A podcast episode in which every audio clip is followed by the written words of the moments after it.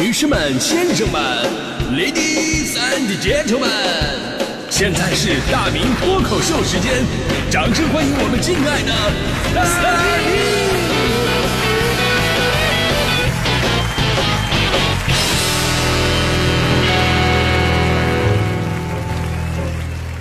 好，欢迎各位来到今天的大明脱口秀，我是大明啊。这个又到了一年螃蟹季，呃，九十月份呢，无论你是吃大闸蟹还是梭子蟹，都是正当季节嘛。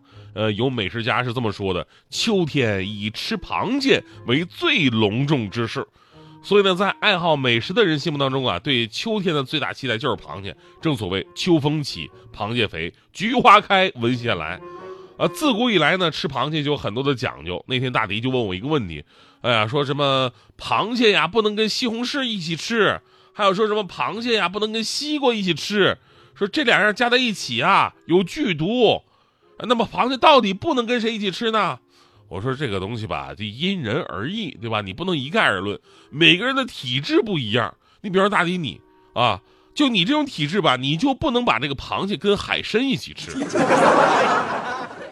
当时大迪一愣啊，是为什么啊？第一次听说这种组合。我告诉他，因为螃蟹跟海参这样的东西加在一起吧，太贵了啊。同时食用吧，我怕你吃破产。开个玩笑啊，且不说螃蟹跟各种维生素的反应的科学论断到底是什么，只是说咱们抛开剂量说毒性吧，那都是不负责任的说法。你光吃螃蟹，你吃多了也容易拉肚子。你哪怕光喝水，你都能水中毒，对吧？所以呢，美食虽好啊，但是一定要定时定量。哎，呃，其实从最开始人见人怕的这么一个玩意儿，到现在餐桌上必不可少的美食，螃蟹一路走来啊，可以代表着咱们中国美食文化的发展。从第一个吃螃蟹的人，一直到唐宋时期，人们开始疯狂的热爱螃蟹的美味。李白就有诗云呐：“蟹螯及今夜，遭秋是蓬莱。且须饮美酒，乘月最高台。”意思我给大家翻译一下，就是这蟹黄啊，就好像是金色的汤汁；这美酒啊，就好像是蓬莱仙境。大家伙一起走一个呀，大不了今天晚上我就睡这儿了。啊，就其实翻译过来就就是这个意思。啊那 毕竟是诗仙啊，对吧？这个意境这个东西，咱们不妄加评论，咱就说一句，就是如果你蒸那螃蟹那个蟹黄蒸完以后还是金色的汤汁，那应该还没熟 啊。你你吃了小心拉肚子，对吧？到了宋代，爱吃螃蟹的名人必须是苏东坡。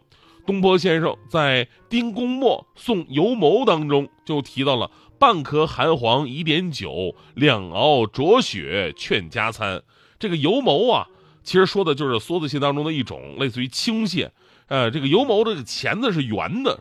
类似于椭圆形啊，偏圆的肉特别的多，整个螃蟹特别的肥。以前我在温州的时候经常吃这东西，这东西在温州啊，它有个另外的叫法叫油蒙，反正我是觉得这个音特别的像，也可能是嗯传着传着传错话的，也有可能，但其实是一样的东西。这苏东坡这句诗说的是一道跟螃蟹有关的菜，注释里边说叫做这个酒坡蟹生。我看了一下这个酒粕蟹生的做法，还真的跟我以前在温州吃这个江蟹生特别的像，就是把这个螃蟹剁碎了，各种的调料腌好了，就直接生吃。哎呀，这特别好吃啊！但我第一次看这个温州人啊吃这个东西，我就特别的闹心。生的蟹肉蟹黄还透明的呢，啊，都都还在流淌着呢，在那。然后他们吃的滋儿咋滋儿咋的，一个好就就这样。呃，包括我，我到现在我也是一直接受不了他们吃那个带血的那个血蚶，血蚶连着血往往肚子里边吸。我心想，谁说南方人文明啊？这吃东西比我们东北人还生性。这个，总之，这个螃蟹文化呀，可以说真的源远流长，是一件非常文雅的事情。但是现在你看，有些人在吃相啊，就非常的庸俗。比方说我的朋友强哥，强哥前两天欣喜若狂给我发微信，说他在这个超市啊。啥也没干就等了两天，终于把一只珍宝蟹给等死了。他为什么要等这螃蟹死呢？一千多块钱钱的螃蟹啊，死了以后就打一折了。这边刚断气，那边立马叫营业员给他包起来，说这螃蟹死了，跑死了，赶紧给我拿走啊！然后呢，说回家好蒸了，回家就蒸上了，口感跟活的没什么区别，啊，还说以后啊，为了还能买得到。特意给那个卖水产那块负责的那个阿姨发了十五块钱的红包，说以后再有这样的机会，随时都 Q 他啊！我听了这番话真的很无语，就为了吃一个便宜的螃蟹，硬把这个螃蟹给熬死了。有你这样的吗？然后我也给强哥发了十五块钱红包，我就说你以后啊，你以后你要再买到这样螃蟹吧，你也做好了，你随时 Q 我这样。真的啊，今天啊，咱们说关于螃蟹自由这个话题的时候，我就特别想哭。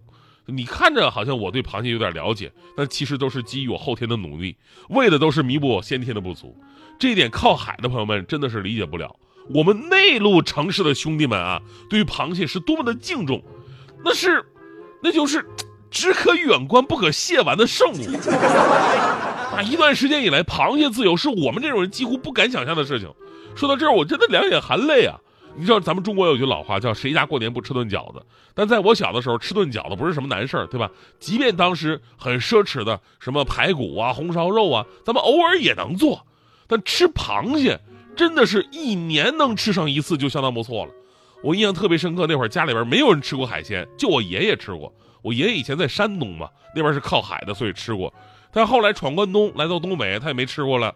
有空啊，我爷爷就跟我们讲说，当年吃螃蟹的感觉，那永远忘不了。哎呀，那才是真正的鲜呐！我们听那五迷五迷三道啊，我也理解不了什么叫鲜啊，鲜到底是什么意思呀？对不对？直到有一次，我爸战友从大连弄回一只螃蟹来带给他，还是活的啊。然后我爸特别兴奋，交给我妈了，说这个放酸菜汤里边一起煮啊，肯定特别的鲜。我妈打开塑料袋一看，那人都吓傻了，没见过活螃蟹啊。那会儿螃蟹也不是五花大绑，那腿蹬的老活跃了。我妈呀，一边念着阿弥陀佛，一边闭着眼睛，用那塑料兜把那个螃蟹啊就兜着兜着扔到那个大锅里边炖了个酸菜。哎呦，完事我们吃的时候都说呀，哎呦我的天呐，果然不一样啊，这汤是真鲜呐。结果我妈回头盛汤的时候，嗷的一声，我们都愣住了。过了半天，我妈说了一句：“螃蟹刚才没扔进去，现在还搁灶台那爬呢。”啊。你就说啊，就这么一个假动作，都把我们陷成这样了。这要真放进去，得先爆炸呀，是不是？但是后来呀，生活渐渐好了，但我们呃还是比较少的能吃到螃蟹，因为别说活的了，啊，你你你要吃的话呢，也是赶上爷爷奶奶过生日，买那么一两只冰冻的，涮火锅的时候借个味儿。最后我们小辈儿啊，能分几个螃蟹腿就不错了。那会儿就根本没有听说过什么大闸蟹是个什么东西。直到有一次，我妈在马路上看见一个女的，女的那个扎那个马尾辫扎的挺高的，然后我妈呢就非常鄙视的切。我说妈呀，咋了？我妈说，哼，你看没看着现在这人呐，太能嘚瑟了啊！扎个头发，扎个头发都得用那个捆大闸蟹的绳子，显摆什么呀？炫富啊！那这些事儿你现在听起来可能会有点夸张，但是在我们小的时候，螃蟹对我们这些不靠水的地方来讲啊，真的就是这么稀罕的东西。其实那会儿咱们中国的经济已经相当不错了，家里边也都富裕了。但那会儿吧，因为物流不发达，所以说像螃蟹这种海鲜，它就很难出得来。基本上呢，还处在一个靠山吃山、靠水吃水的一个状态。我至今还记得我第一次吃大闸蟹，那是我在二十三岁工作的那一年，因为那一年呢，我去南方了。我之前一直听说有大闸蟹这么一个东西，很贵啊，尤其什么那个叫叫叫什么叫阳澄湖的那个，当时在长春一只阳澄湖大闸蟹最少卖两三百一只啊，正常老百姓谁吃得起啊？我见都没见过。但是我去南方了吗？可以说是近水楼台。有一次呢，我妈正好从那个东北过去看我，我知道我妈有大闸蟹情节嘛，然后我就请她吃。到了饭馆，我一下点了四只阳澄湖大闸蟹，一个呢是这边确实便宜。另一个我也想开开眼，这玩意儿到底长什么样啊？我妈当时非常感动，说儿子出去了。结果那螃蟹端上来，我当时我眼泪就掉下来了。我当时我说妈呀，孩儿不孝，不能请你老吃太好的，确实便宜没好货。你说这螃蟹怎么钳子上都长毛了呢？老板，你过来瞅瞅怎么回事？你这螃蟹过期长毛了。后来老板过来给我解释了，大闸蟹就长这模样啊，我才平复了我的心情。最后呢，我跟我妈心怀崇敬的吃了那几只大闸蟹，恨不得盖儿都给人嚼碎了。吃完以后，我发现我妈这个眼神呢，依然是意犹未尽。我说妈呀，要不咱再来两只？我妈说那不来了啊，吃了呃吃是吃不动了啊。你这样儿子啊，你把那个几条捆螃蟹的绳子给我包起来，妈带回去有用。你想妈，你也要扎起来炫富啊？你要不这样，那个还有个阳澄湖大闸蟹那个防伪吊牌嘛？你这样，我给你穿上，我给你做个项链，怎么样？